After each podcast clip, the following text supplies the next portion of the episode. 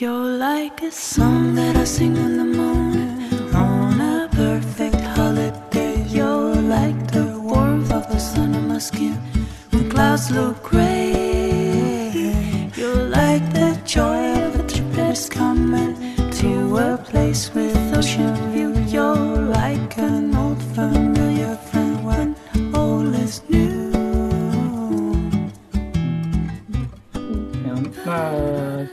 个就这个问答环节先到这儿，然后，呃，我们先进下一个同学，就是那个洛神，因为比较着急，然后他恰好是就是和金融这方面比较相关的专业，然后，呃，下面就先让那个洛神来讲一下吧。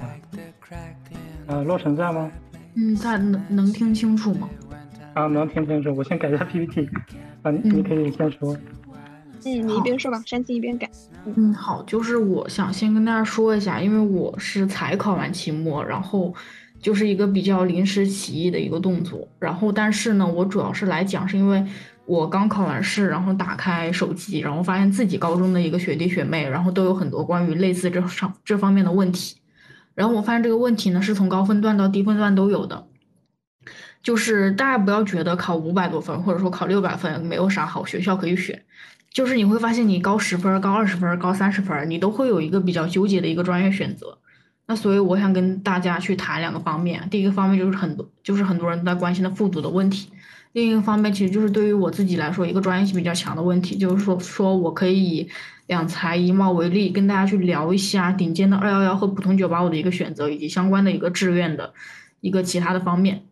那我想先跟大家说一下复读的问题，因为复读其实是一个比较普遍的问题。呃，就是说你低分段的想复读，你觉得低分段你再来一年你就能考得更好；你高分段你觉得你自己还能更好，你考普通九八五，你觉得你复读一年能能来清北，或者说什么什么的。所以说，我想先谈一下复读的问题。那第一个问题其实是究竟该不该复读？究竟该该该不该复读？你需要问自己，到底是不是真的考砸了？就什么意思呢？很多人，我发现就是我的学弟学妹啊，跟我问问题的时候，就会说，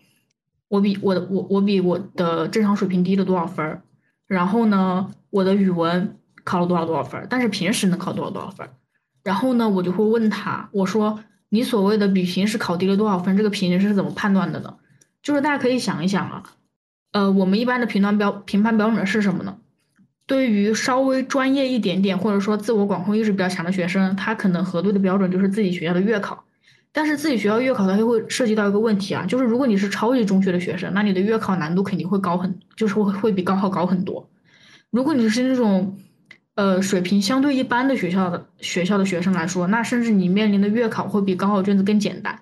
它就会容易出现一个分数被压低，或者说分数虚高的一个情况。那么你最好的评判标准是什么？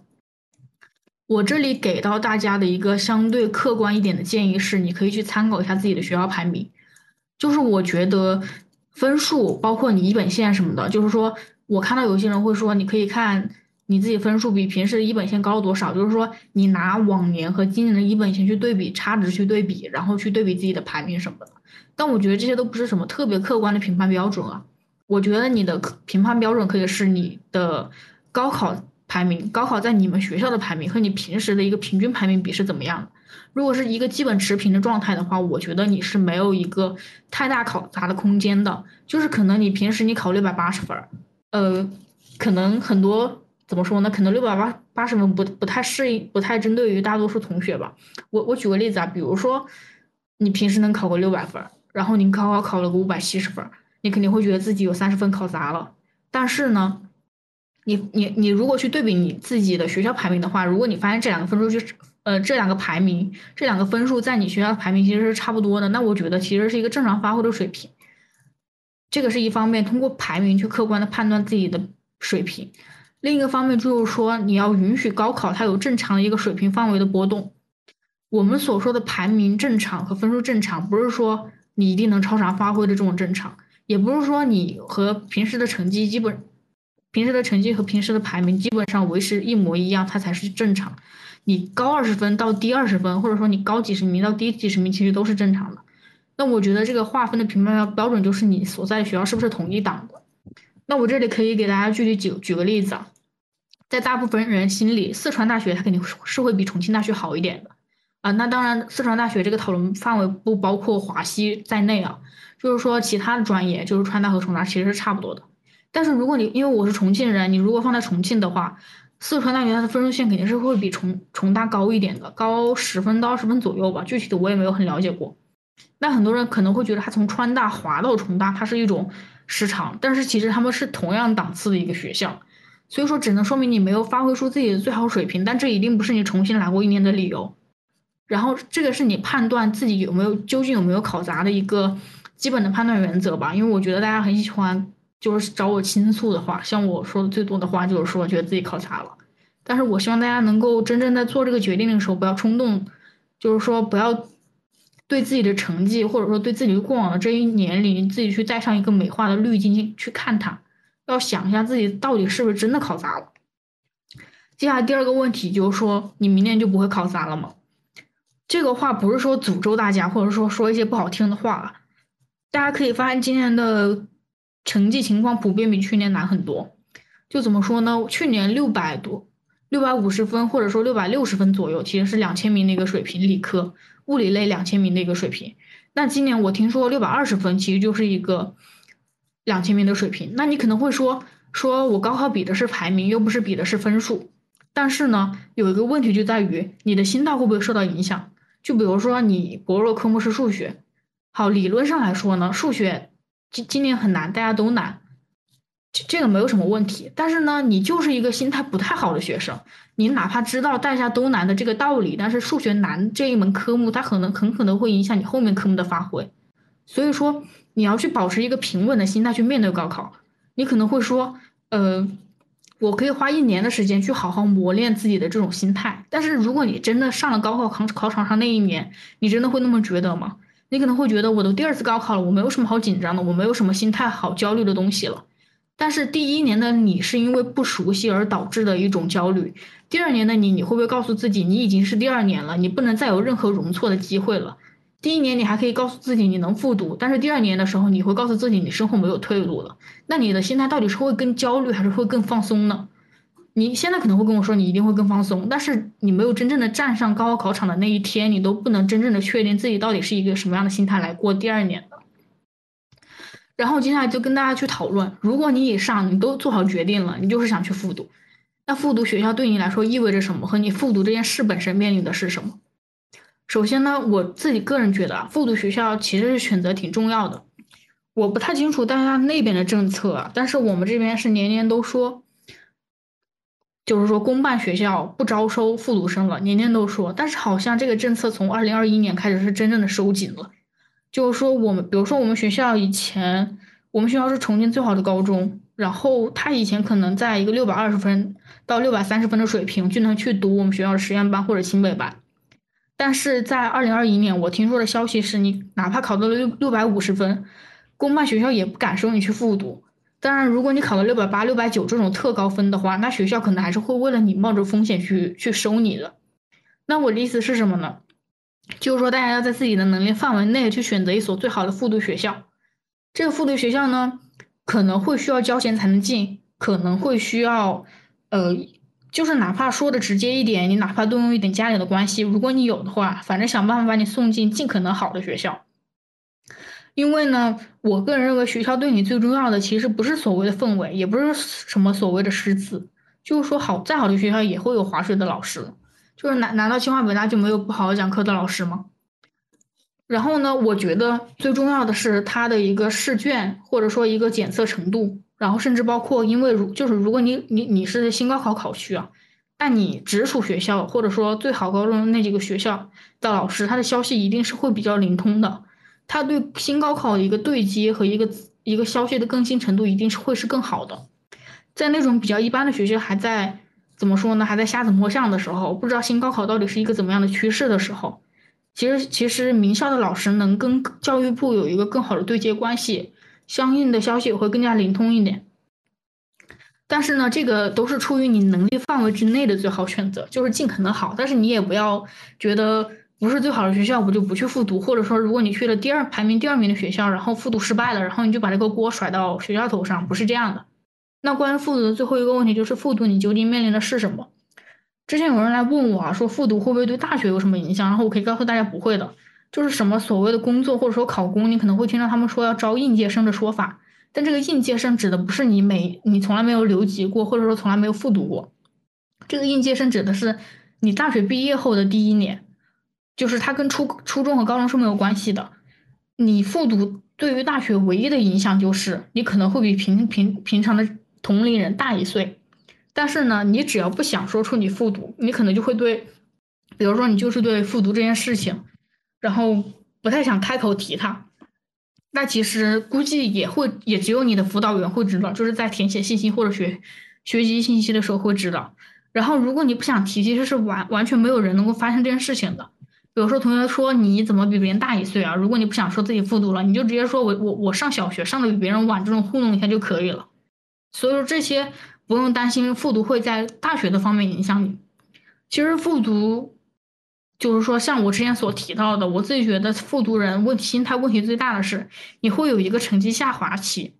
就比如说拿我自己自自己的经历举例，我们班当时来了六位复读生。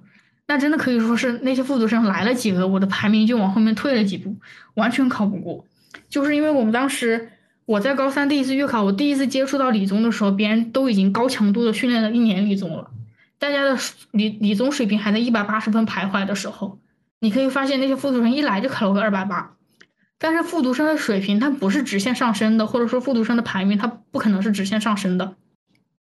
因为复读生经过了一年的复习，他已经有了一个成绩上的瓶颈期了，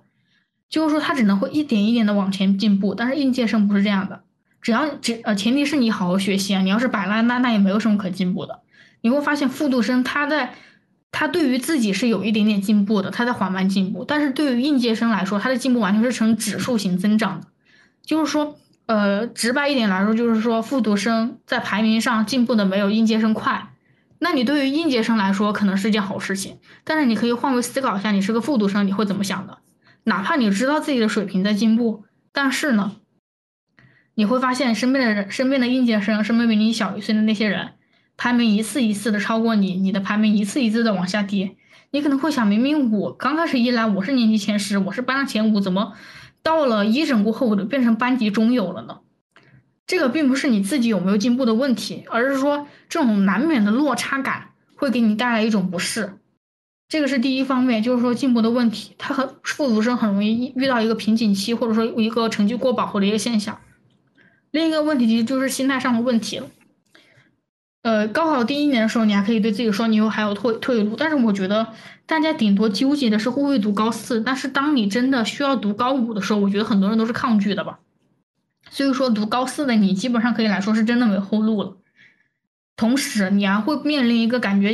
呃，身边的人都在往前走，但是把你抛弃了的，也不是抛弃了吧，就是说只有你一个人在原点的一个情况。如果你是一个复读的时候没有电子设备的人来说，你可能还会好一点，你看不到你的，呃，高中前三年同学在朋友圈、在 QQ 空间发的那些多姿多彩的大学生活。但是如果你是一个有电子设备的人，那你就会有一种很强烈的落差感。当然啊，哪怕你没有电子设备，你也不能完全隔绝。没有电子设备意味着你不能，你就是说你不会被大学，就是高，就是说现在在读大学的高中同学的一个多姿多彩的生活而被而分心。但是同时你也会联系不到他们而产生一种孤独感。如果你在你的你的新高中人缘还可以的话，那其实问题不是特别的大。但是如果你在你的一个新的复读班级，人缘又不太好，或者说你不想去多花心思在这些人际交往方面，你就想专心学习，那你这种孤独感其实是很强的。包括我，我最想强调一点就是说，复读你要面临的是什么？就是你要相信，高三、高四的你不会突然比高三的你智商增进多少，那些不会做的题，到了高四你也不会突然就被打通了经脉，然后你就会做了。高三面对的题，高三那些让你痛苦的题，你到了高四遇见的时候，你还是会痛苦，你只能硬着头皮把它搞懂，或者说你硬着头皮去迈过这种痛苦。但是迈过痛苦的痛苦一定是更痛苦的，你可以放弃去越过这些痛苦，但是你的结果就会和高三没有任何的区别。所以说，呃，读高四从来不是一件偷懒的事情，它也不是一件让你逆袭的事情，它只是多给了多给了你一年时间，让你用更怎么说呢，更加倍的努力去弥补一下自己前三年的一些划水啊、一些摆烂的情况。然后我想跟大家谈一下志愿的问题，就是说我自己是在两财一贸，就是所谓的顶尖二幺幺。然后面对顶尖二幺幺和普通九八五的一个选择，然后包括与金融和统计学相关的一个专业啊，很多人都会纠结，就是说可能两财一貌分数线会跟 C 九差不多，或者比 C 九低低一点点吧，但是反正他肯定比末流九八五强。然后很多人他就会觉得去顶尖二幺幺，就是说这是很多人面临的一个纠结的选择。然后去年的我是选了顶尖二幺幺，但是你让我今年重新选择，我可以很明确的告诉大家，我非常后悔。如果让我能重来，我肯定报一个中中上流的九八五，不会去顶尖二幺幺。我从这几个方面跟大家说，首先就是保研率。拿我们专业举例，我们专业有二十一个还是二十二个人？呃，在目前的情况下，保研名额只有一个。然后如果是以后的保研政策放宽一点的话，或者说国家分配的名额会多一点的话，可能是一到两个。但这其实这是什么概念呢？就是说，我的一个朋友在浙大，然后他在竺可桢学院也是那个最好的学院了，然后他们的保研率大概是在百分之三十五到百分之四十左右。而且你要知道，对于浙大这种学校来说，他们在没有疫情前，这个现象可能可能会更明显了，就是说，他们可能会更前面的同学会选择出国。那你这个保研其实是一个百分之五十的水平就能保到的一个水平，那相当于说你在专业中游，你就可以去保研。而且保研最差都是保到浙大本校，如果你更好一点的话，你可以保到更好的学校。大家可以去想一下，我们这个学校，我们的分数线可能不，呃，确实没有浙大高啊，但是也没有差到离谱的那种情况。但是呢，一个是专业中流的人就可以保到浙大这种学校，一个是专业第一名才有可能去保到一个本校，或者说，而且专业第一名是不能保证保到清华北大或者是人大附交的这样的一种学校的。就是说你在专业第一名的基础上。也还有很多相关的科研经历，或者说一个实习的经历，这是保研率的一方面。还有一方面就是说，你就是说，那我不挤这这条路，我可以选择出，我可以选择出国，或者说我可以选择考研。考研这个没有什么区别，我就不多说了。主要是出国，出国首先呢，现在有个疫情的问题，现在出国，现在出国相对来说是不那么卷了。但是我要告诉大家，呃，我拿我自己所在的学校举例子啊，我不太清楚另外两所学校是怎么样的。我们学校会存在一种压均分很严重的现象，就是说它任何一个科目都会有一个正态率，就是说你上八八十五分的人，不能超过班级的百分之三十五，还是百分之三十，我记不太清了。这就是这是一个什么概念呢？出国是要看均分的，呃，比如说八十八、八十九分，在别的学校可能是，比如说吧，在央财可能是一个。我我也不太清楚是一个什么样的水平啊，但是百但是八十八八十九分在出国的，就是说如果你想去出出国申请到国外的顶尖大学，八十八分八十九分绝对不是一个很特别吃香、特别抢手的成绩。但是在对外经，但不好意思掉马甲了，但算了掉掉掉就掉了吧。但是在对外经贸的话，它八十八八十九分就是一个保研保研边缘，或者说已经保研的一个水平。但是如果你拿这个分，你拿可以保研的水平，你拿专业第一的水平，你去申请国外名校的话，它实际上是不会占到一个绝对领绝对优势的地位的。这是第一个现象，就是压均分的现象，这会影响到你国外的申请。然后第二个就是说，你去国外申请的话，嗯，商科学校除外啊。但是大家要知道，两财一贸它不并不是仅仅只有商科学校。就是说，你你商科学校和那个兰州大学，你去同样申请，兰州大学哪怕均分高一点，那肯定学校也会优先要你。但是你要考虑到两财一贸一些因为分数不那么够而滑档而那个被调剂了专业的一个学生，就比如说我们学校有大数据专业，那你会觉得来这种财经类学校去学大大数据是一件比较离谱的事情。那所以说，你大数据出国申请的话，你肯定会申请类似理工科方面的学校。那这时候你的二幺幺，首先你会被压分，其次你的二幺幺的这个所谓两财一贸的 title 在国外是完全不起任何作用的，指的是金融不相关的一个不太对口的一个专业是没有任何作用的。怎么就是比如说我可能可能会夸张一点，但是意思是这么个意思。如果你是一个和金融没有关系的专业，你去升国外的研究生，那你可能甚至不如兰州大学申请的效果好，或者说川大吧，川大可能说九十分就能申请到。或者说八十八分就能申请到的一个学校，对你来说，对你这所二幺幺来说，你可能需要九十一分、九十二分。但是你能考九十一分、九十二分，你就可以已经是一个保研的水平了。而且在这所学校，你考九十一分、九十二分，那绝对是人中龙凤了，因为有一个压分很严重的现象。所以说，大家要结合这些去谨慎考虑二幺幺和九八五的这样一个选择。然后呢，就是我想跟大家谈一下封校的问题。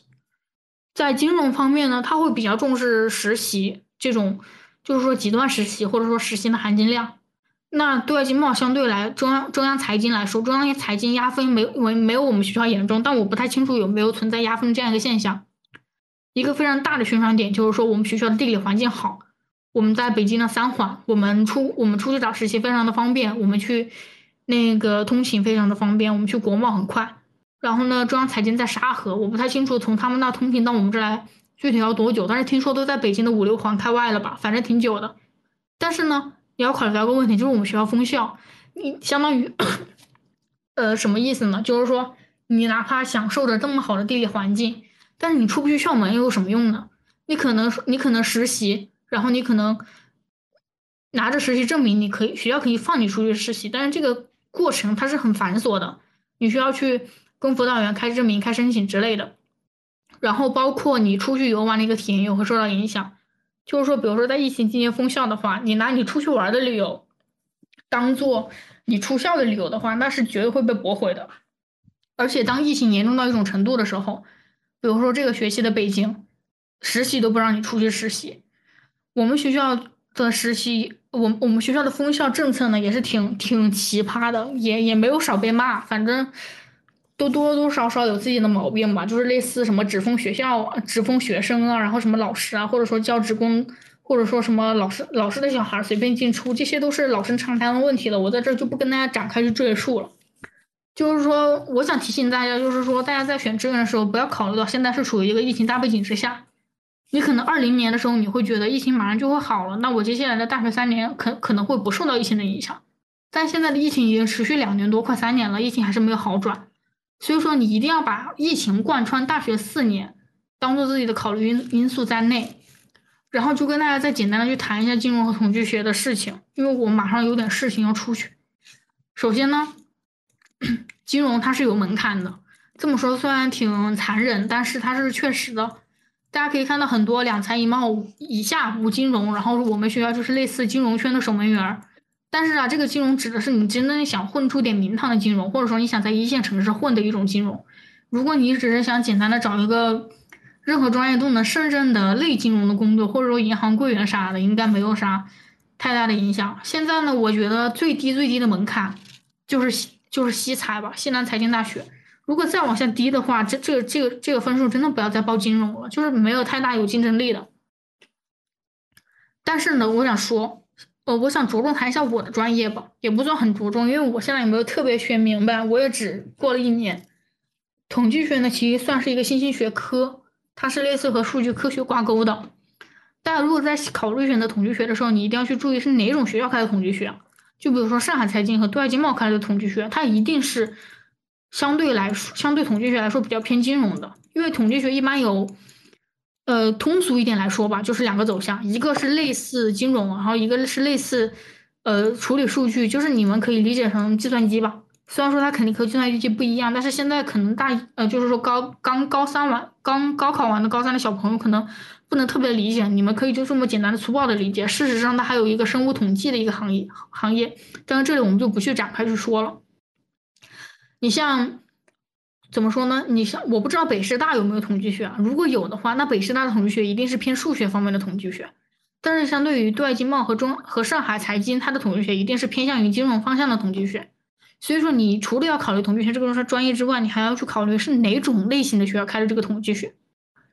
然后统计学其实算我我个人认为这个是前景非常好的一个专业。就是说，大家可能会听到一个言论，就是说你本科不知道啥专业，你就学数学，因为学数学出来研究生啥都能干。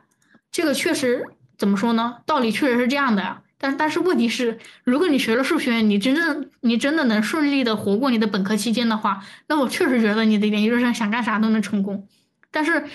但是数学吧，它真的不是一个大多数普通人都能学的专业。统计学可以粗暴的理解，就是说它是简单版的数学，但但是它跟数学的内在逻辑肯定是不一样的。我可以很负责任的告告告诉大家，我。高考一百三十多分，它不算是一个数数学高考一百三十多分，它不是一个特别差的分数。但是我学统计学学的非常吃力，就是说那个数学是真的学不懂，而且它之后还会越来越难，越来越难。所以说我是觉得，如果大家有把数学当做自己的一个选择专业的倾向，同时你对自己的数学能力没有那么的有自信的话，你可以考虑统计学，因为它真的是一个怎么说呢？嗯。我粗暴一点的来说，就是说数学能有的好处，它全都能占到；数学没有的好处，它也它也有，就是说难度没有的那么高。同时，它的选择范围不比那个数学要狭窄，你能去干很多事情。你想吧，现在怎么说呢？通俗一点的来说，大家觉得最最吃香的专业啊，计算机和金融。金融有门槛，计算机你不一定学得懂。那统计学其实是往金融和计算机方向都能靠的一个学校，就是两大最热门的专业。同时呢，统计学就是比如说你本科是统计学，研究生是金融，和你本科是金融，研究生也是金融，其实前者会更吃香，因为现在很多金融行业它更吃一些有数理背景的。那数理背景不就是数学和物理吗？但这呃物理还好，其实物理不是特别吃香，数理背景其实主要指的是数学，但数学它难学呀，所以说你可以选择统计学，统计学也是一个数理背景，呃算算作是数理背景的人。而且呢，我觉得很多人他在大学的时候没有真正的搞明白，本科期间。他在填报志愿的时候，他不会真正的搞明白自己真正想要的专业是什么的，他他就只能东东填一下，西填一下，最后填到哪全全全随缘的一种填报志愿的状态。但我觉得统计学其实一个很好的过渡专业，就是你可以在你的本科四年真正的摸清自己想要哪种方向，然后你摸清了自己喜欢的方向的话，你可以很顺利的研究生往你喜欢的方向去靠。就是说，因为统计学它的它能涉及到的领域真的很广。当然啊，我说统计学作为一个过渡的学科，不是不不是因为它水，而是因为它类似万金油。统计学的课还是很硬的，但是它它它只是没有数学硬。但是统计学的课绝对会比金融这种专业要硬很多。然后我想说的差不多就是这些。啊，好，感谢洛城非常犀利的吐槽。嗯，那个下一位嘉宾。我看那个下一位嘉宾，我看人在吗？呃，好像好像是我吧。好。呃。那嘉宾呢？是是到我了吗？啊，对对对对对对对，嗯。哦，好的好的，不好意思。呃，好的，嗯。那大家好，我是 Vilis。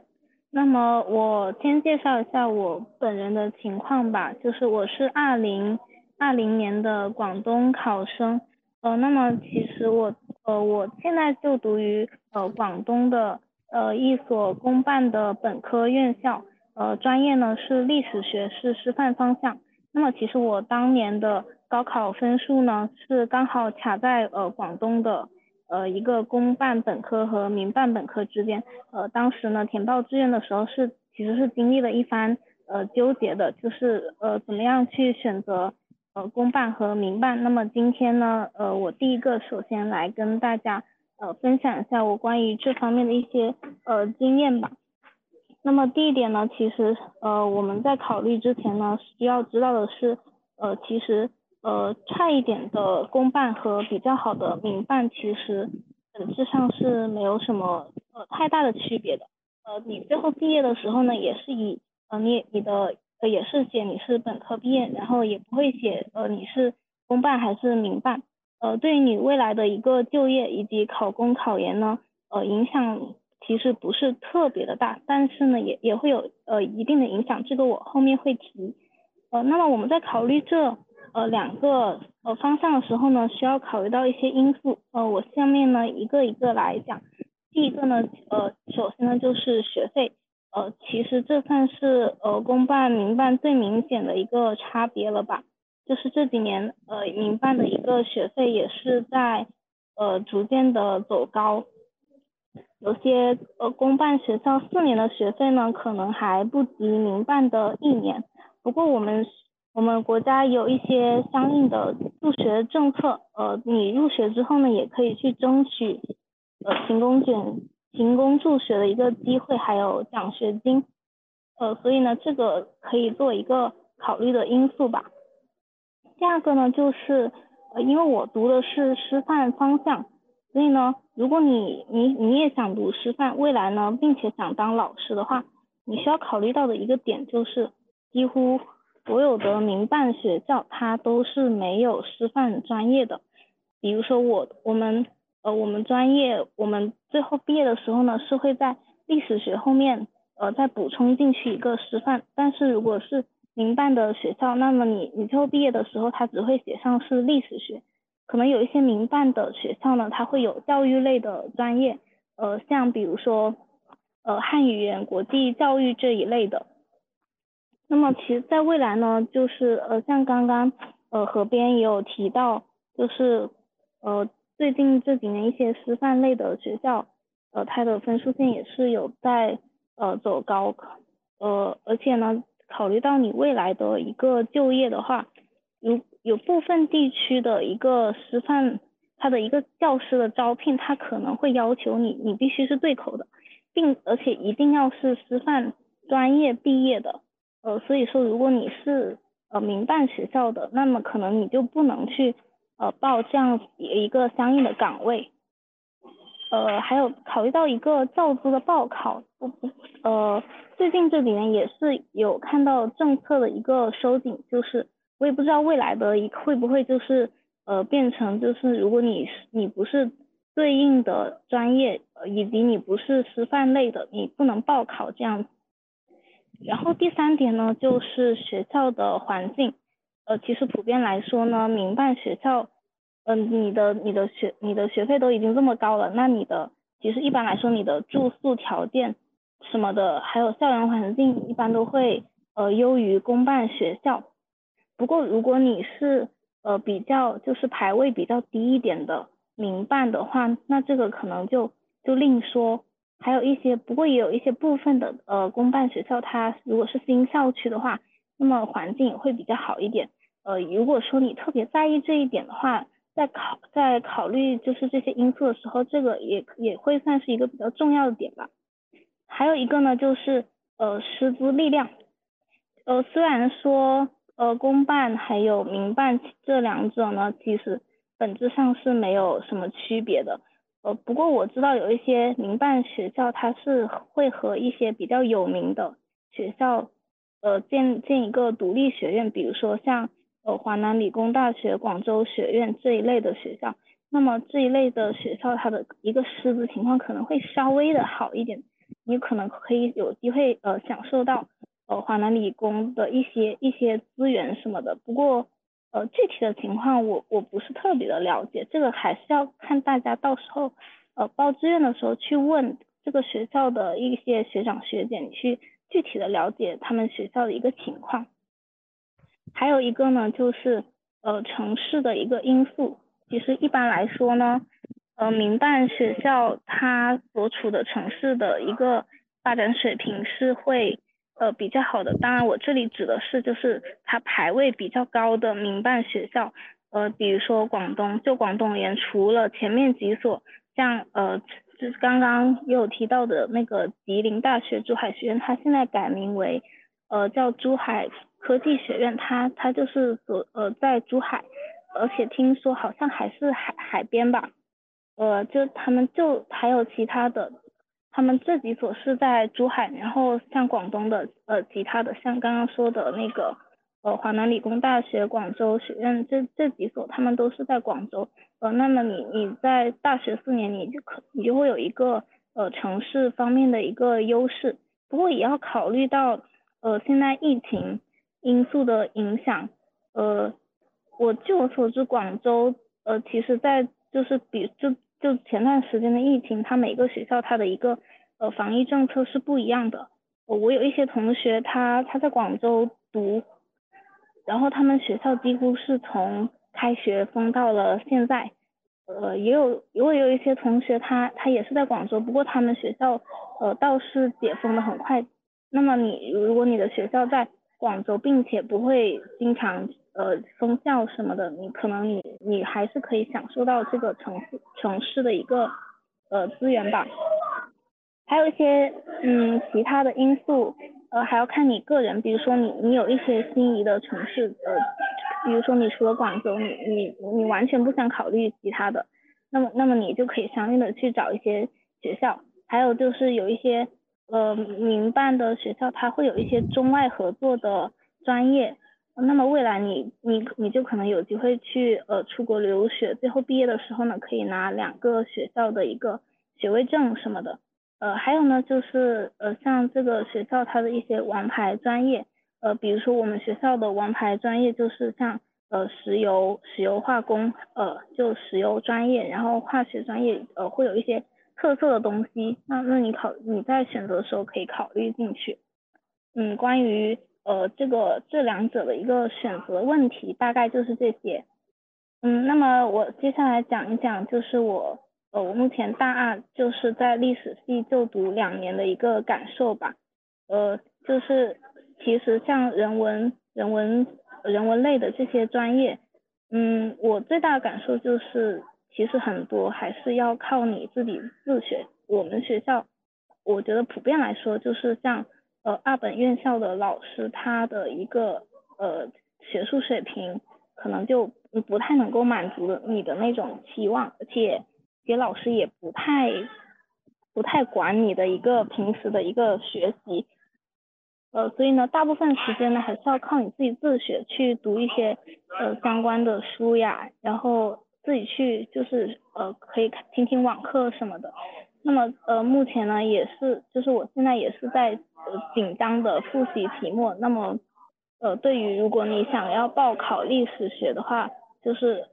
期末的一个情况就是我们需要背非常多的东西，呃，我觉得我现在背的这个期末复习的量，呃，几乎是我整个高中的，就是我高中可能都没有背过这么多的历史相关东西，所以就是呃非常高强度的在背书。还有一个呢，就是呃可能有一些就是不太接触历史学相关同学，可能会凭自己的一个。印象会觉得，呃，历史学是不是就是其实就是了解，呃，听故事是不是就是了解相关的一个呃历史的史实就可以了？其实其实这个只是最基本的一个东西。其实，在历史学的话，你你主要还是你要去学习一个去如何思考，如何呃面就比如说你面你看到一个历史的事件，你会去如何分析它，如何思考。其实，呃，用就是用之前我们一直在提的话，就是你的你的历史的素养的一个问题吧。呃，接下来就是关于在师范就读的一个呃一个经验分享。嗯，因为我们是历史加上师范方向，那么在你在学历史相关的一个专业课的时候，还需要学很多师范方面的一些东西。呃，我从大一一直以来就会就要学很多像心理学、教育学，还有呃历史的教学论这这一类的课程。那么加加起来的话，就会呃不好意思，环境有点吵。加起来的话，就会导致我整一个课程，特别是大二的时候，课程就会特别多，呃特别的特别的杂，就感觉你几乎什么都需要去学一学，接触一下。嗯，不过在学的过程当中，你也也可以体验到一些乐趣吧。我们比如说，我们有一些呃呃教学板书的课，当时就是呃我们真我们上课的时候是真的就是每个人面前放一块黑板，然后你你有粉笔，然后你跟着老师这样子去练去呃练习那个字。我觉得当时上这个课还是还是蛮有趣的。就是对于如果说你你对当老师还有一些师范相关的东西你比较感兴趣，那么选择这一类的话也是一个呃不错的选择，呃，并且就是最近几年像呃就是我们我我以广东为例，就是广东的公办呃公办的呃本科学校，其实最近几年的一个专业基本上它它可能考虑到要有就业的因素，它基本上都会加上师范。呃，就是为了为了我们考虑到我们学校的一个就业率的问题吧，所以呢，呃，如果你是二本学校的同学，嗯，你可以，你你就是如果如果你就是如果你要面临这样一个选择，就是你你的分数线就是基本上就是确定是在这个区间范围内的话，呃，你可以考虑到这一点去选择你心仪的一个呃学校和专业吧。好的，大概就是这些。啊，好，感谢嘉宾的分享。然后，呃，下一位嘉宾是延续。这个前面时间有点久，延续好像有点赶时间。延续在吗？呃，在的，在的。我抱歉，我确实有一点赶时间了。那我也是说一下我要讲的这三个，一个是被校门坑门坑蒙，呃，被校民坑蒙拐骗的事情。倒也就是像刚才那个洛神说的，有一点就是在我们在报志愿的时候，可能就会因为某某一些的一些的愿景和希望，就选择了它。比如说我报西南科技大学的时候，就是看见呃西南科技。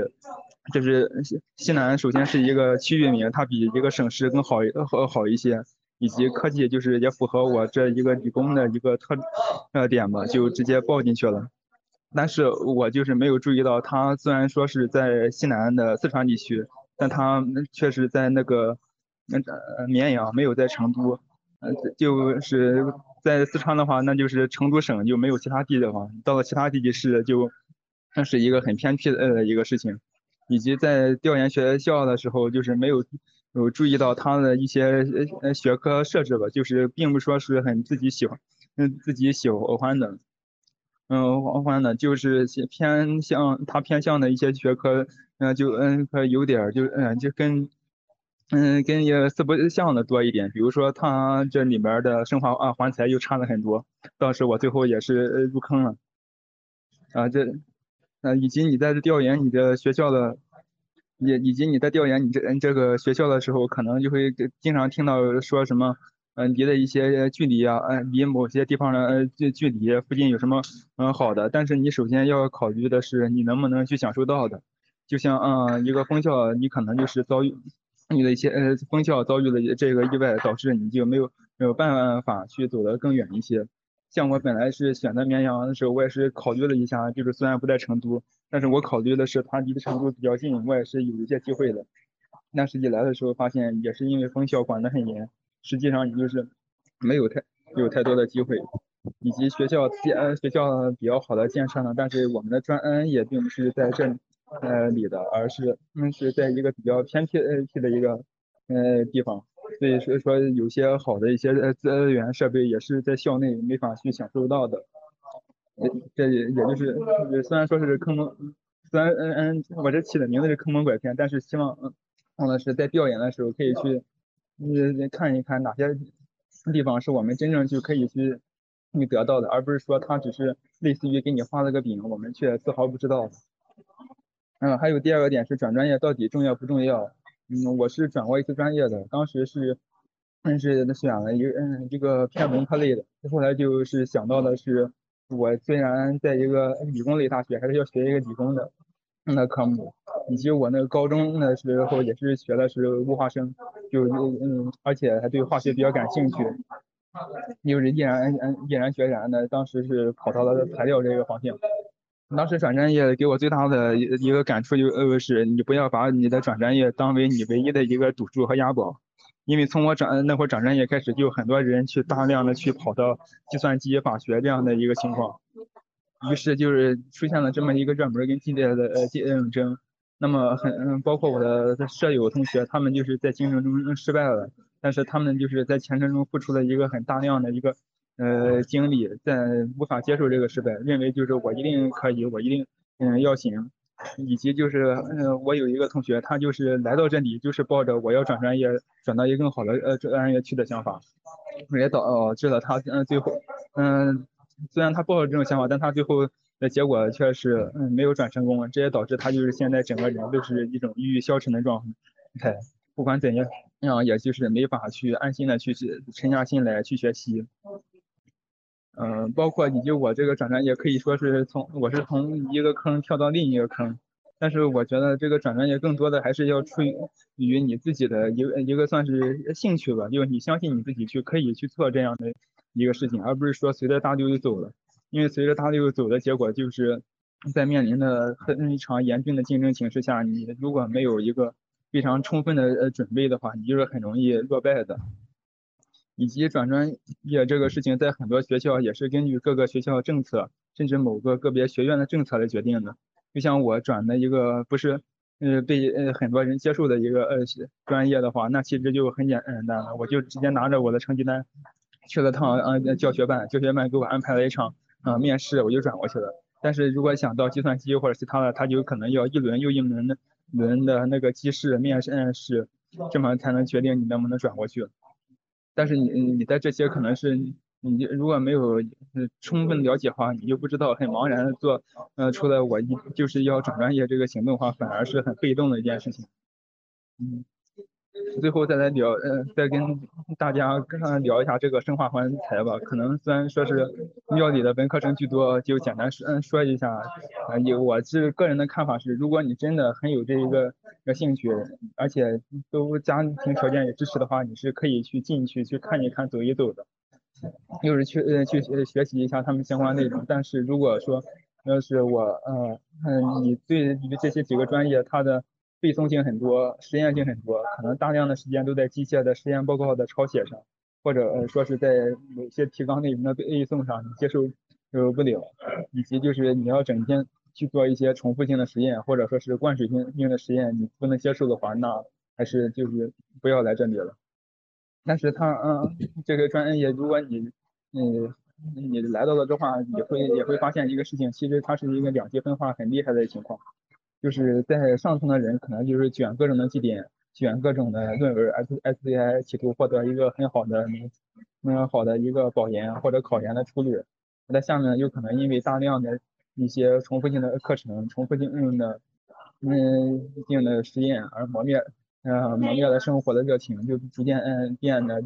嗯变得就是每天应付一下，抄抄抄一抄数数据过日子的生活。嗯，但是不管是怎样的一个选择呃吧，但总是也能走呃走出来的。就像我身边也是很多人发现这个问题后，就是开始不逐渐的，就是不大重视这个绩点和学习成绩了，专心致志的去考虑自己要不你要不要去考一个教资，要不要去考一个嗯嗯考一个个公务员，或者说我直接跨考呃跨出去。但这些都是需要一个比较大的一个决心嗯的过程。嗯，虽然说这些专业不断的被别人没有看好，但是他还是是就是用官方的说话，还是有人去呃去做的。如果你愿意去做这件事情的话，可以去跟们坚持的走一走。当你觉得某些地方坚持不下来的时候，其实你也是可以凭借你的努力去走出去的，也不要去过一个悲观于这个事情。啊，我要说一说完，可能有一些呃乱，不好意思了，大家。啊，好好，感谢延续。嗯，就延续刚才说那个被校名坑蒙拐骗这个，我想起来一个事儿，就是我我本来是生长在宁夏嘛，然后我住的那个地级市下面有个区，那个区里面有一个叫宁夏理工学院的那么一个地方，但是就是很多外省的同学就被这个宁夏理工学院这个名字给骗骗到了，就是在他们印象里面可能就和什么湖北啊、湖北理工学院、湖南理工学院那个就比较像，但是问题是我们那个区一共才。二十三万人吧，然后那个学校本身就一万两千人，就是那个是一个很小的地方。其实你就是你如果去上学的话，那个就业啊什么东西都不是很好。我突然想起来这个事了。好，那呃，请下一位嘉宾，西云，西云在吗？呃，在的，在的，在的。那个那个 PPT 二十三期，麻烦帮我添一点，我可能。稍微呃有点其他的要要补充，就稍微等一下看我发那个群里了，就志愿填报那个群，然后我讲一下，那我就先那三七一边改我一边讲，就是那个首先提前批国家公费师范那个。嗯，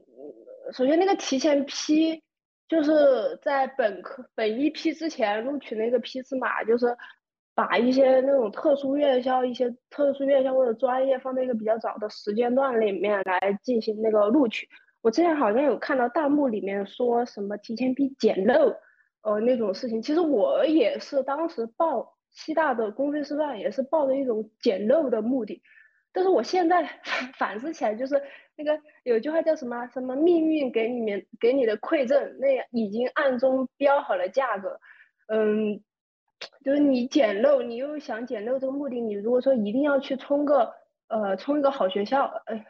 冲个好点学校啊那种，我觉得慎重考虑吧。但是呃尽量多可能的去收集一些信息，然后权衡一下它的利弊。然后你才去决定你要不要去捡那个漏。反正我周围啊，就我周围环境来看，我是提前去捡漏。然后我也有同学，他是捡的那种小语种的漏。然后后边大家交流的时候，都是有点后悔那种感觉。嗯，是这样一个。然后，呃，然后就说那个公费师范的话，嗯。国家公费师范生，它和目前师范我了解到两种政策，一个是国家公费，另外一个有那种省属的公费，它是两种不一样的东西。然后我是国家公省属公费，我不太了解。如果说有想报师范的那种，也可以去了解一下省属。然后国家公费师范有这样几个政策核心嘛，就是第一，你要在教育系统工作六年以上，嗯。第呃，这个教育系统工作六年，意思你的范围，比如说我是四川省的生源，那么我必我那个工作就是必须在四川省内的呃教育系统工作六六年。我看到问卷里边啊，问卷里边有问，就说一定要回生源地，这个是确实要回生源地，回生源地是回你生源地所在省的那个地方，也就是说我四川省的，我出来我可以在成都工作，也可以在绵阳工作。虽然我是广安市的，但是反正就那些其他地方那都可以。那省属啊，它会相对来说，它会嗯限制会更狭窄，范围狭窄一点。它比如说你是呃呃绵阳的出来，你可回来之后工作只能在绵阳市内。如果出出了其他出了绵阳以外，你那个就算违约。然后那个选择就业的话，它是双向选择。所谓双向选择，就是说嗯。就是你是可以自己找工作的，你自己就去跟教育局去跟学校，然后你去参加他的面试、笔试、面笔试、面试，然后他会他同意你要你就可以去，就说不是说国家完全分配，但是国家他会给你兜底，兜底也就是说，嗯，比如说我去成都找工作，没成都学校要我去绵阳找，没绵阳学校要我，但我是广安生源，我是广安某个县，我是广安某个县出来的生源，那到时候如果我什么工作都没找到。那到时候广安市下面那个县县区级的那个呃，应该是社会保障什么社会人力资源保障局啊，好像是相对是那个局，到时候就会给你负责分配，他就给你分，然后他觉得哪个地方缺老师，他觉得你适合去，那你就去，你去的话一般就是县城啊，一般就也就是说你最差的情况就是回你老家的县城那某个单位工作，那是这样一个情况，然后其他的那些什么。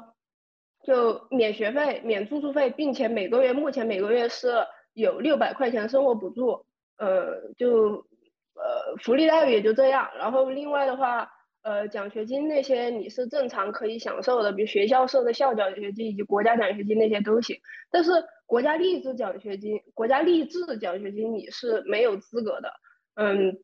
就是国家励志奖学金是要求你你你如果说被呃，断定为是那个家庭比较贫困的学生，然后呃有那个奖学金，但是国家公费师范是没有的。嗯，呃，目前就这这个情况。然后另外就是转入与转出，你公费师范可以在师范专业内进行二次选择。比如说我是历史专业的，我们当时就有很多同学他呃参加转专业，然后有从历史转到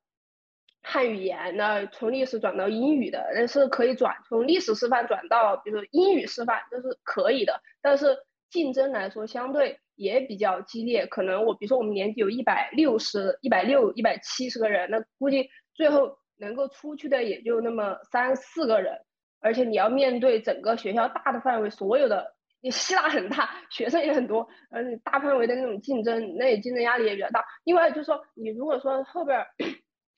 从公费师范转成非师范，这也是可以的。呃，而且就是六所部属，国家教育部直属的六所师范院校，每个学校它还有点不一样。嗯，简单来说就是，如果你学校层次就是排名啊越低，你转转从师范转成非师范，或者你从非师范转成师范，这个门槛相对来说会低一点。但是他们说，好像说北师大、华东师大那个相对来说就比较严格。你如果说报了公费师范生，你想转成非师范，那就很很困难。可能他们也会考虑到那种什么，哎，你安不安好心啊？你想捡个漏啊，那什么的，人家也不会轻易答应你。嗯，另外一个就是说编制问题，编制问题的话，呃，那个政策里边写的是国家尽量保证每位公费师范生有编制，他说他是保障，但是他不说一定给你。比如说，呃，像四川、重庆，呃，这这这些就人比较多的地方，你去了就是你。一般来说，你编制还不太，像成都啊、成都、重庆主城区这些地方，你去了，你编制还不太好拿。但是其他地方，嗯，比如说像山东、云南、吉林、黑龙江这些地方，他就对公费师范生很友好。你，嗯，你反正你去了就是那种好的学校，有而且给你编制，你，嗯，完全就不用担心相关的这样的问题。然后如果说，当然，因为时间有限，我只能大概讲那么一点。如果你后边真的感兴趣，你可以呃稍微再了解一下其他的相关的那个信息。然后另外一个就是说，嗯，呃，另外一个就是其他方面，我再讲一下那个就是读研的问题吧。就是公费师范生是不能读研的，就是你不能考研究生，不能考全日制研究生，你也不能考非全日制学硕专硕，你都不能考。呃，你考了就算违约。嗯。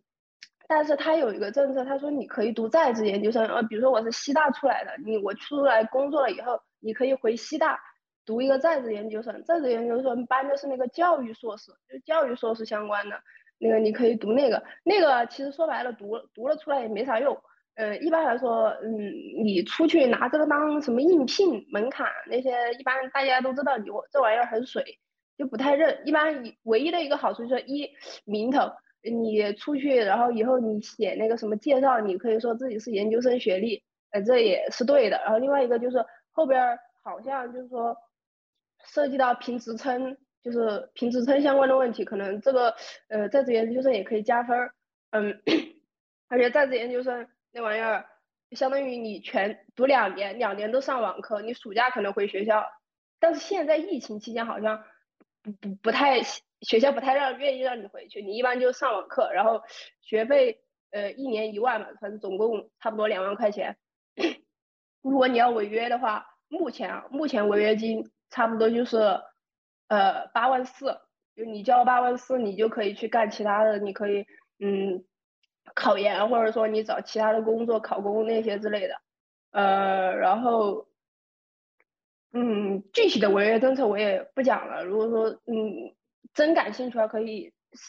也有其他的。我下面给了那个推荐阅读，那相相关的信息网上都有很多，可以自己去查。然后就读体验的话，就读体验，我是觉得师范师范这个专业怎么说？师范这个专业，呃，在一个综合性大学或者说呃像部六所部属啊，相对来说还可以。然后这种学校里面来看，你是属于那种比较。呃，有点那种鄙视链底端的人，就是学校给你分配的那种师资，比如说我们学校师资，就是我们学校里面历史学院里面那些好的老师啊，就是那些比较牛的老师，他一般不会教师范生，他都是去给那些历史学专业非师范的那些学生上课。然后我们来给我们上课的话，一般都是一些嗯呃嗯，可能刚入职不久或者入职不久的那种老师。我听说华东师大，华东师大，呃，华东师大就是专门好像是搞了个那个什么孟孟县城书院，如果我没有记错，反正就搞了个孟县城书院，就把你所有的师范生集中在那一块儿一起学习，就像是把你师范生和你非师范生都隔开了，就你专门搞你自己的。就其实，嗯，如果说对于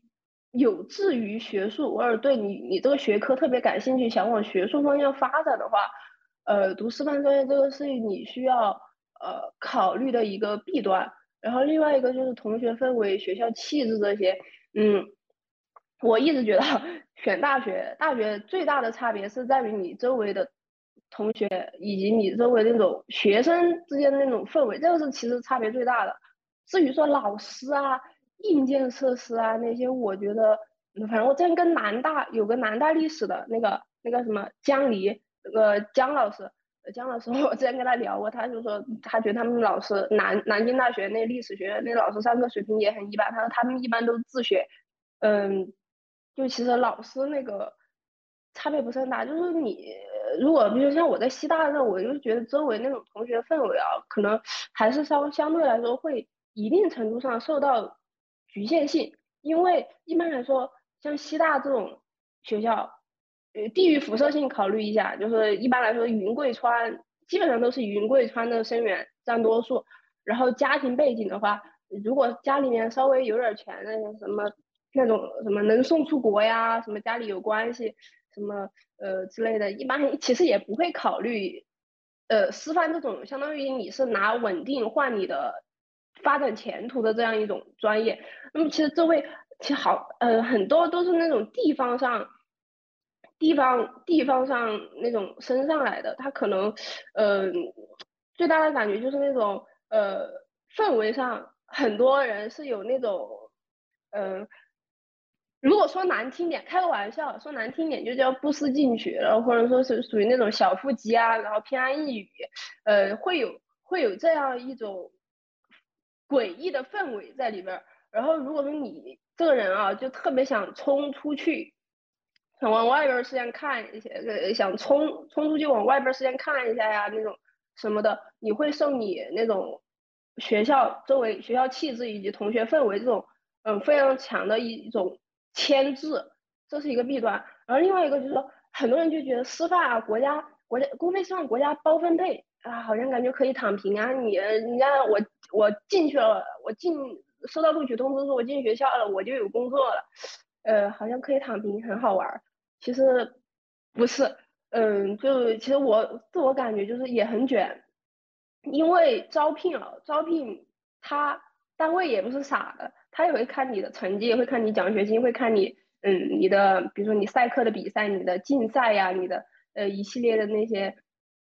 东西。那其实大家大部分人进来了之后，还是想进一个省会城市，省会城市，而且还想进省会城市的好学校。一上来很多卷王，很卷，而且小城，而且我刚刚讲过，就是你同学大部分都是小城镇上来那种卷王。他习惯了，一直习惯了，就是处于群体的顶尖。他一般来说也不太愿意到了大学，然后就就就，呃，就就躺平就玩了。一般不会有这样，而且有好多那种高考失利的。我一直开玩笑，我觉得每个学校基本上差不多三分之一的人都觉得自己这学校配不上自己，考差了，这是一个普遍现象。就是很多人觉得自己高考失利了，然后会会有那种很冲的劲儿，就觉得自己。得得得通过大学努力排到前面，然后洗洗洗刷高考的那种耻辱，也有那种，反正一一直以来也就挺卷的吧。然后实习的话，嗯，我再讲一下实习嘛。公费师范一个好处，就相当于它，其实你相当于上的是一个，说你上的是一个啊，现在是一个那种本科院校，但是其实和上师专儿，就是那种什么师范专科。感觉差不多，就是老师他也知道你不是你，反正没有搞学术的命，然后你反正出来要找工作，你就专心。大部分学校周围同学、学校领导，然后老师都会觉得，就是往把你往那种那种专业的老师方向上面培养，啊，这方面就比较侧重。然后实习的话，呃，这也是因为像我们公费师范有半个学期，啊不，有不是不是有一个学期，比如说我现在大三下，我一。一一学期我都没在学校里边，我在重庆读书，但我一一一学期我现在都在成都学校里边实习，我在外边跑，呃这其实也带来一个好处，就是你相对来说比较自由一点。你你你那你其他同学现在还在学校里面关着，然后我已经在外边玩了半年了，就到处跑跑了半年了。嗯，而且就说考虑到封校问题的话，其实嗯，封校问题也不用太考虑，就是。我目前了解到，像其他的什么陕师大、北师珠、北师大珠海校区，还有东北师大那些，他们那些老师一般，你师范生大家都知道你要回老家实习，然后你要出去找工作，一般来说都都都长时间会放你，不会把你关在学校里边，这一点相对来说自由一点。然后另外就是就业前景，就业前景的话，呃，我简而言之就是高不成低不就，你呃这个专业的稳定倒是稳定，但是你想高薪的话很难。以我所在和我比较了解的四川和重庆地区为例的话。你想在重庆主城区，或者说成都，你找一个很好的学校，呃，找那种高中学段越好的越越越高的学段，那很难，因为现在来说，很多硕士、博士、硕士乃至博士都在跟你一起参与竞争。比如说我我实习的这个学校，刚完成一轮招聘，然后招进来的有什么英国。QS 前一百的那个什么硕士英语的找应聘高中英语的，还有高中生物是那个川大生物学生物类的硕士也是，嗯，也是跑过来竞争。然后觉得相对来说，因为你注定你学历上限就是本科，你和他们竞争的话会比较激烈。呃，人家一般也不太愿意像，比如说像那个四川省 top one 的学校，那成都七中，他就直接。招直接就说我们只要硕士，这个和和北京很多学校一样，就说直接就是说硕士起步，你本科生，嗯，甩都不甩你，不考虑你，嗯，而且重重庆主城区他虽然愿意要你，但是一般也是把不会把你放到本校，一般都把你放到分校，而且没有编制，重庆主城区是没有编制的，有编制可以你得去考，你去北京就是和那些什么，嗯，哎，北大、北师大的那些反正那些人一起考，呃，你不一定拿得到，这是一个。就是你就业的，呃，你想找，你就相就相当于你要找教师行业里面非常非常好的那个就业单位是很难的，但是也不说你不一定没有很难。一般来说，你就年级里面那种，嗯，前五的吧，一个年级里面前五的那种学生，嗯，才基本上有可能找得到，其他的话基本上不行。但是其但是有些省份，比如说像云南、山东这些地方，相对来说就。好一点，但这个呃，这个我就说回来，就看到有同学问问题，问问题啊，就是问，比如说问，诶，西南大学怎么样，或者说问什么中南大学怎么样，这个其实是一个很很宽泛的问题，这个问题其实问的不是很好，你问问题其实最好越具体越好，嗯，不然的话，其实这个问题根本没办法回答。我刚才想到这里啊，回过头来啊，呃，然后。比如说那个就业情况，我目前拿到一个数据，就是一七级，一七级地科院，我们西南大学地科院四川生源，他们当时就找工作，呃，我看了一下他们那个数据，嗯，就是有有大概四五个签了成都某些比较好的小学，地科院地理的签了小学，可能估计教那种科学类的吧，然后还有一些就签的是高新区的教育局、青羊区的教育局。还有一些签了一些郊区学校，大概就是这样，嗯，这种情况，反正就呃不是很好，也也不是很坏，就基本上是这样的情况。还有一个推荐阅读的话，就是公众号有一个公费师范生，那个公众号就叫这个名字，还有个收入专探可以去搜。就公费师范生他嗯最近出了一篇推文，就是详细的列了一下，就是。公费师范政策以及相关的一些问题，比如说你呃有的想读博啊，有的想考公啊，还有的呃有些想去私立学校啊，有些问题他都有写，你可以去了解一下。收入专探的话，你就可以了解一下全国各地嗯很多地方的那个中学教师的那个收入水平，你可以参考一下。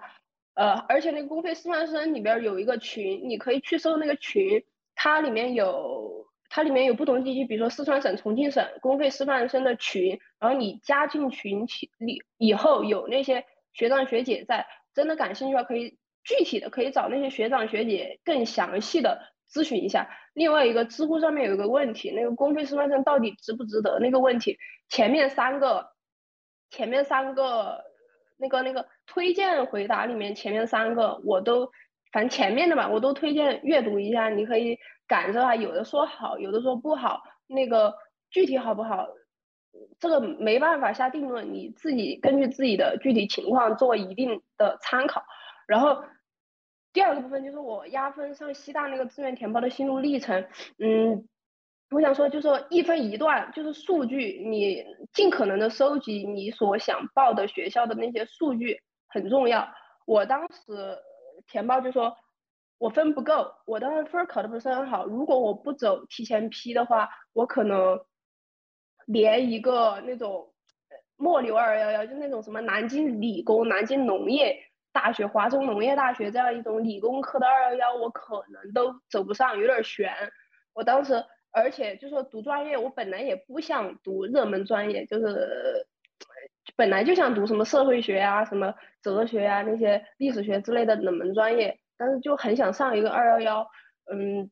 我当时这样一个考虑，而且四川省的公费师范会比非公费师范分要低一些，但其他省不一样，其他有云南、重庆这地方公费师范生的分会比普通批次、普通一本批次的那个分会高一些。然后我是根据四川省，因为四川这边省的具体情况特殊，然后我说可以，而且我也不是很排，当时不是很排斥做教师，而且考虑到呃也喜欢成都，我觉得在成都的找个工作也够了，然后而且就说考虑到如果以后想违约的话，家里面也有点儿违也有违约的条件啊，综合考虑，所以就考虑到报提前批的那个师范，然后当时就一分一段嘛。嗯，一分一段之后，就你最好收集三年到，就是前面三年到五年的这样一个数据。然后我当时四川省排四千多，然后我看了一下，当时是四四千多的话，基本上就西大、西南大学、陕西师范大学和东北师范师范大学可以考虑一下。然后。你拿到了之后，然后就你很就很想比较，你说它每年那个波动的水平如何？然后我当时另外一个就是说局势走势的预测，因为我是一九年报的志愿，当时我就看到，因为西大西大官网上面这些数据你可以上官网找，学校官网有啊，就是你的官网找了之后，发现就是说西大每年在四川省都是人招的人数都是不断在扩的。而且我当时一九年我就预测它人数绝对还要扩，虽然说一八年的时候西大收分只有三千多，就是最低是三千多，我当时排四千多，但是我预测它它绝对要扩，所以我就就是说西大感觉西大比较好，嗯，后边而且再加上地方高校它有一个保护性政策，比如说西大它辐射四川，它可能在四川招的会更多一些，嗯。所以就综合考虑的西大，但是目前情况看来的话，估计师范那个位次还会，现在以前是降，估计现在会涨，因为目前的经济形势不太好，而且求稳定的人越来越多了，反正就考公、考编相关的那些专业，估计今年都有一个涨势。另外，就像小语种这些，可能会有一定程度的下降。嗯，这些 具体的我就不讲了，反正。大概就是这样一个思路，嗯，后边儿嗯，所以到了最后呢，反正最后考虑了一下，我一开始报的英语，但是考虑到英语，后面也是收集到一些信信息嘛，因为我周围同学很多，班上很多同学都是报的西大英语，我看感觉英语报的人很多，我后边就改成历史了，后边临时改的，改成历史，我就后边反正就就上了吧。那我现在反思起来的话，有几个比较可惜的点。第一个，我当时其实可以走北师大珠海校区的，北师北师大北师大珠海校校区，嗯，当时第一年在四川省招生，没有往年的数据，但是我知道他今年要招，但是我实在拿不准啊，拿不准。嗯，后边还是想了一下，求稳定嘛，可能命中注定啊，想了一下求稳定，没报北师珠，结果后边。数据下来之后，反正北师珠我我高考考了五百八十五，北师珠当年收分好像最低是五百七十多还是五百六十多，就是我去了北师珠可以横着走的，但是没报上。而且北师珠现在发展的很好，嗯，北师珠现北师珠现在发展的很好，比如说今年找工作，成都某四七九里边某一个名校今年招聘北师珠里边人很少，但是他们进面试的人非常多。呃，反正比西大的多，嗯，就可以看他们培养出来的那种社会认可度以及学生的那种水平都挺高的，呃，所以如果说之前有同学考虑到要捡漏的话，可以看一下今年有没有那种什么，嗯，分校，呃，或者一些比较新开学校那种招生之类的那种，呃，反正就没有往年数据的，大家都不太知道的那种学校，你可以考虑冲一冲。嗯，然后另外一个就是，其实我现在想来报西大不如报东北师大，有有有点有点后悔。就是东北师大，因为我以前我会在网上搜很多信息，嗯，东北师大我当时搜微博、搜微信公众号，我看了一下，我感觉他们好像做的不咋样，就是微博完全就很多一年多没动没个动静了，微信上面信息也很少。而且当时再加上你在南方，经常有那种对于北方的那种污名化，就觉得北方保守落后，呃，反正就不好，没没南方氛围好，呃，所以我有就担心嘛，去了北方，呃，感觉感觉像去什么那种去了一个比较落后保守的地方，而希腊那个宣传就比较好，那个微博各种微信公众号运营的很好，呃，网红城市的网红学校的基因吧。嗯，实际上就是一定程度上被宣传坑了。就是说，人家总而言之，就是说，人家有些学校他不说，不代表人家不好。就是所以，以至于，以至于到现在，我对于淘宝上买东西，就是很多那种全是好评的，而且全是那种很多个字带着图好评的那种东西，我一般都不会买了，一般都直接划过。就你要考虑到那种宣传方面，有些学校它可能。就是简而总而言之，就一个规律，就是他可能宣传的越花哨，宣传的他越好，那种他可能会存在一定程度上面的坑在里边儿。所以你要找信息，要考虑到信息源的质量，最好还是找在读的，嗯，那些学长学姐之类的，多找几个相关的了解一下，呃，就是这样。哦，另外还有个陕师大，陕师大，比如说我当年报的时候，呃。高一点，但是我当年数据下来之后，他分儿其实比我的分儿要低一些。就是他他有些学校，他之前的分儿分数线，他如果说虚高的话，他后边可能会降，就遇冷，还有这样一个情况。嗯，然后我能讲的就这么多，要结束了。啊，好，好，好，那个谢谢徐岩的分享。那我们下一个嘉宾就是就是东北师大的，嗯嗯，大家可以听到我说话吗？嗯，可以可以可以。好的好的，呃，谢谢西元的分享。嗯，那个怎么说呢？其实，呃，当时我报东北师大也是不太了解这个学校的，主要是我高中班主任，我当时去问他，然后他说，哎，这个学校好，然后我就说那就报一下，呃，然后就录上了。嗯，不过我的同学，本科同学也有就是考研考到西西南大学的，因为说实话，如果说想去读一个教育类的硕士，然后去呃当地比较好的呃高中或者是初中当老师的话，呃，其实这个硕士它的学校的名名次反而。不是特别的重要，可能比如说你如果想去四川地区就业当老师的话，读西大反而是更好的。呃，然后我就进入正题吧。既然是志愿填报经验分享，我就先从我报志愿的这个经历来说一下。呃，因为我现在已经毕业了，所以这个经验可能就比较陈旧，仅供大家参考。我们当年也是六个平行志愿，然后大家知道报志愿是要有冲的有保的。那我最后录取的学校就是东北师大，也不是我第一志愿的学校，大概是第三志愿的样子。啊，不过我录取的专业教学专业呢，都是我报这些学呃这个学校的第一志愿的专业。至于为什么要把教育学放在第一志愿，其实当时最主要的原因是我自我感觉，既然啊是师范大学，那它的教育学专业应该是比较好的。我不知道这个心理是不是普遍的存在，就是我们在报志愿的时候，嗯，都想最大程度的去利用自己的分数。这种想法当然没有错，但是重点在于我们怎么去理理解或者说评判这个所谓的利益最大化。当时我就是简单的认为，呃，同样的分数如果能去到一个在全国排名比较靠前的专业，那我可能就。呃，简陋了，或者说挺沾光的。呃，我不知道大家在选专业的时候会不会去查这所学校这个专业在全国的排名。如果说从软科的那个排名来说，我们学校的教学专业确实是呃还行的，大概是全国第三或者第四左右。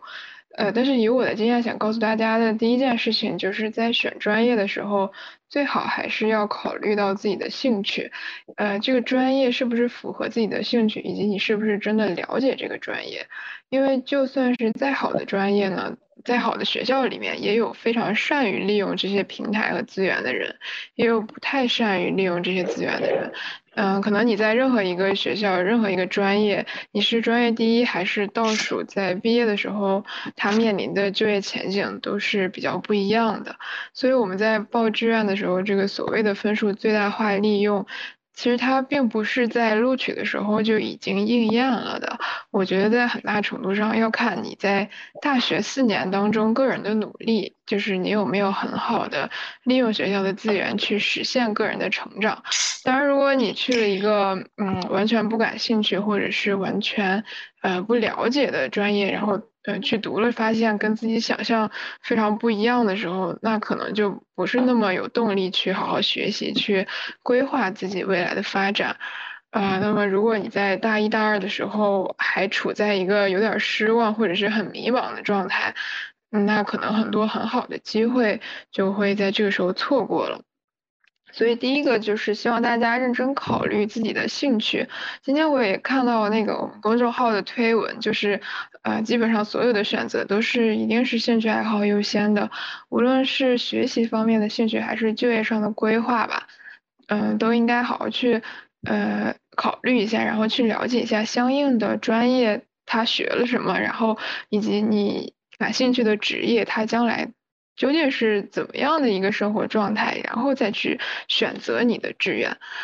呃，所以为了帮助大家去更多的了解一些专业，我就以我自己在东北师大读教育学本科的经历来和大家稍作分享。其实每次嗯有人问我学什么的，我说我学教育学的，他们都会沉默一下，然后问我教育学是干什么的。呃，我记得就是去北京找如编的时候，他说，我说他问我你是学什么的，我说我是学教育学的，然后他说，嗯，那你们是学什么的？呃，其实我不知道大家现在在听，大家对教育学的想象是什么样子的。不过说实话，在我入学以前，对教育学这个学科的了解非常非常少，可能。就是在四年的学习过程当中，才去慢慢的真正了解了这个专业，它研究的领域以及就业的方向。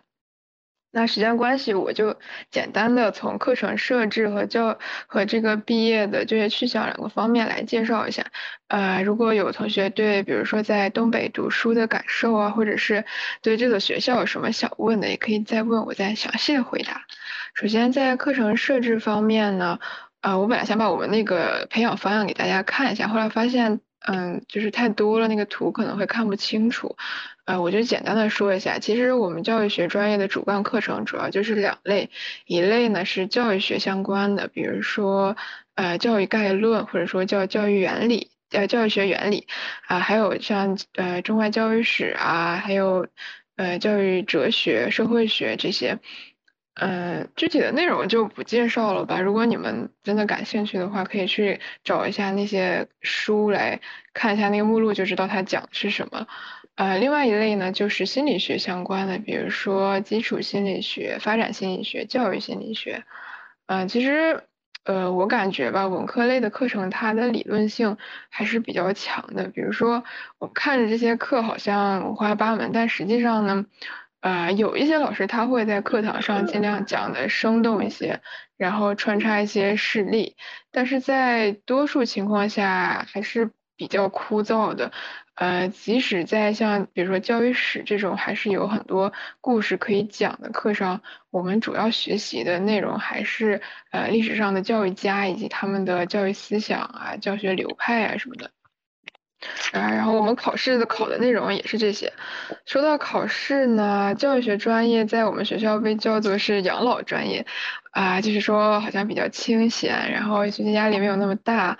呃，确实我们很多专业课的考试都是开卷考试啊，可能就是在期末的时候那个背诵记忆的压力并没有那么大。不过据我所知，在其他一些学校的教育学专业还是有很多闭卷考试的。而且说实话呢，任何一种考试方式都是可以卷的。所以不管是开卷考试还是闭卷考试，还是小组作业还是写论文，如果你想去参与这个卷的过程的话，啊，那还是要掉很多头发的。嗯，然后我就说一下我们那个毕业去向吧，因为今年刚刚毕业，然后有些同学他们也都找到工作了，所以呃对这个信息还是有点了解的。呃，每年我们学校都会有那个毕业去向的统计，不过那个东西就是仅供参考。实际上，教育学专业，呃，就我所了解的情况来说。每年的毕业生大概有百分之二十到三十会升学读研，然后还有百分之三十左右的学生会去就业，剩下的可能还有百分之二十左右吧。这些学生他们一般都是选择二战考研，或者是如果还没有找到工作的话，接着找工作。然后我重点说一下就业这部分。实际上，如果你是部属师范大学教育学专业的毕业生的话，是可以在校招的时候去到一个相对理想的学校去任教的。呃，对了，我们专业就是就业的这些学生，有百分之可能有百分之九十九都是去当老师，而且基本上都是小学老师。啊，也有少部分去了企业或者是其他的事业单位，但是是极少数。嗯，并不是说你选择了教育学专业就可以去当老师。如果你真的想去当老师的话，那我还是建议选一个有学科背景的师范专业，比如说汉语言文学的师范专业啊这些。所以实际上我们专业的就业面是比较窄的。如果你不想当小学老师，那可能就只能选择读研或者是考公。呃，不过如果读研还是读本专业的话，那就业的道路还是依然狭窄。多数呢，可能教育学的研究生还是去当老师，不过你可以去初中，甚至是一些地方的高中当老师。呃，那除了当老师以外呢，教育学的研究生就是考公或者读博了。所以，如果你有这个这个读研究生的计划的话，那你在选择本科专业的时候也要考虑一下，就是呃，这个这个专业的对应性。呃，其实我想说的基本上就是这么多。不过，呃，就再跟跟大家分享一点我关于就业，因为我看到有人在问卷里面问的，就是说想去当老师啊这些问题，所以我就再分享一些这样的就业信息。其实刚才细云他讲了很多，呃，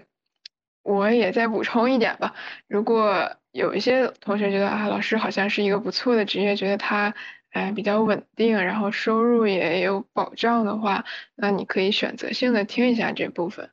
首先，在多数地区的多数学段的学校里面呢，有学科背景的呃师范生都比教育学的师范生更吃香一点。啊，也就是说，如果你是呃汉语专业或者是数学专业、化学专业这些专业读出来的学生的话呢，可能在校招的过程当中就更有优势一些，尤其是在中高学段当中。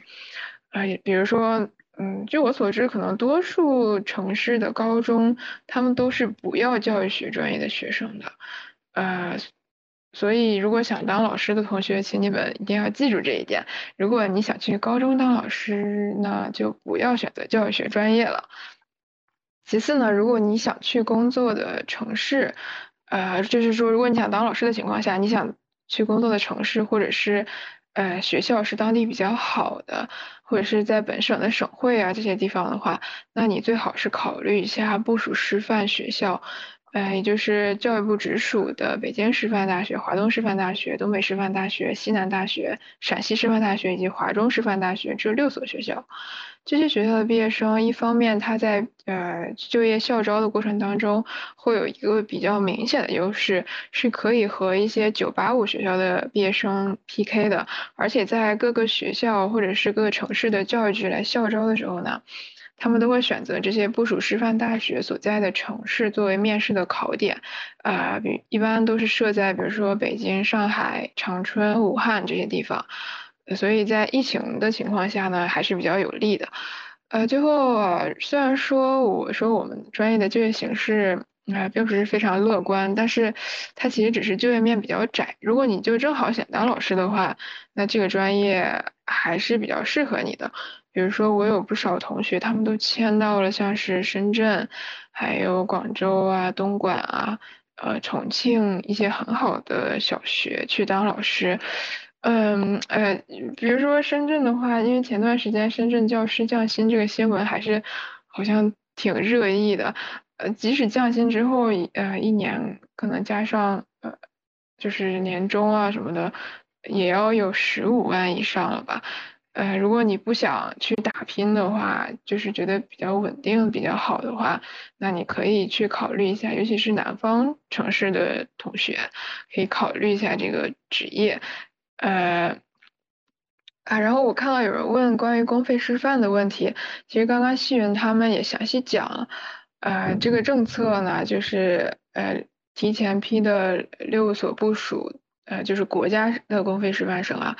啊，他们就是毕业之后要回到生源地去任教，服务期是六年，啊，六年期满之后就是自由身了。不过这里有一种特殊情况，实际上就是如果你在本科期间结婚了的话，是有机会不履行这个服务期的协议的，也不需要交这个违约金。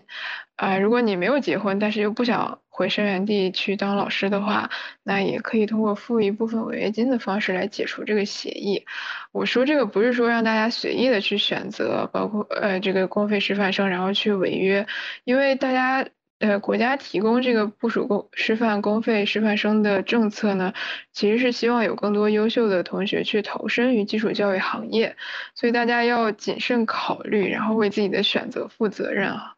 然后哪些同学适合报公费师范呢？就是你觉得自己将来百分之九十会选择当老师的话，那么公费生在找工作的时候还是比较有优势的。呃，如果你同时学习还比较好的话，可以说，呃，省内的一些学校是，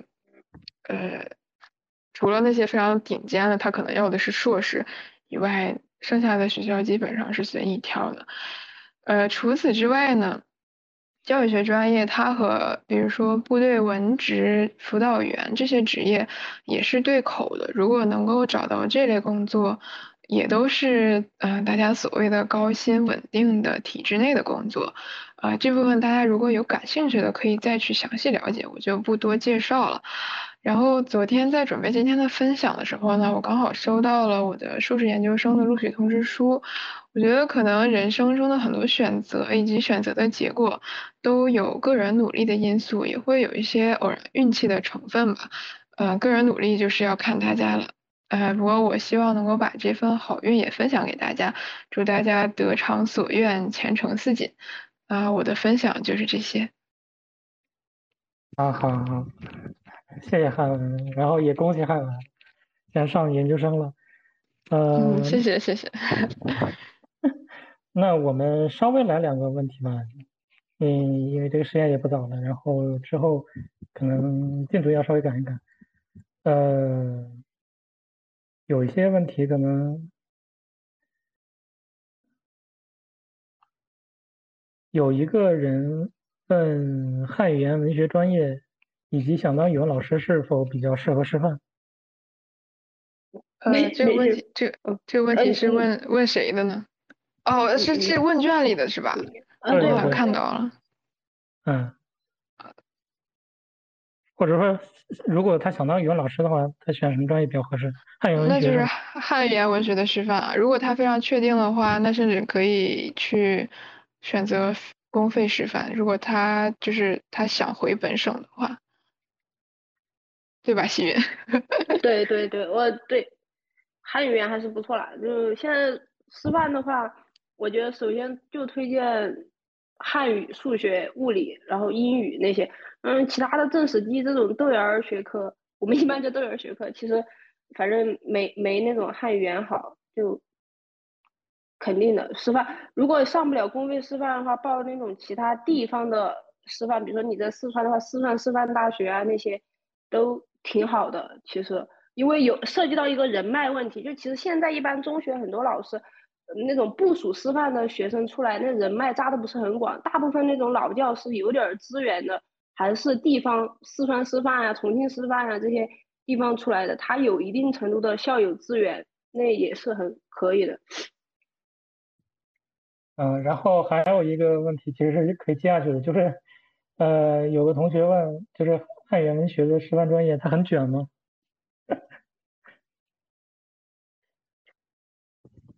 我觉得挺卷的。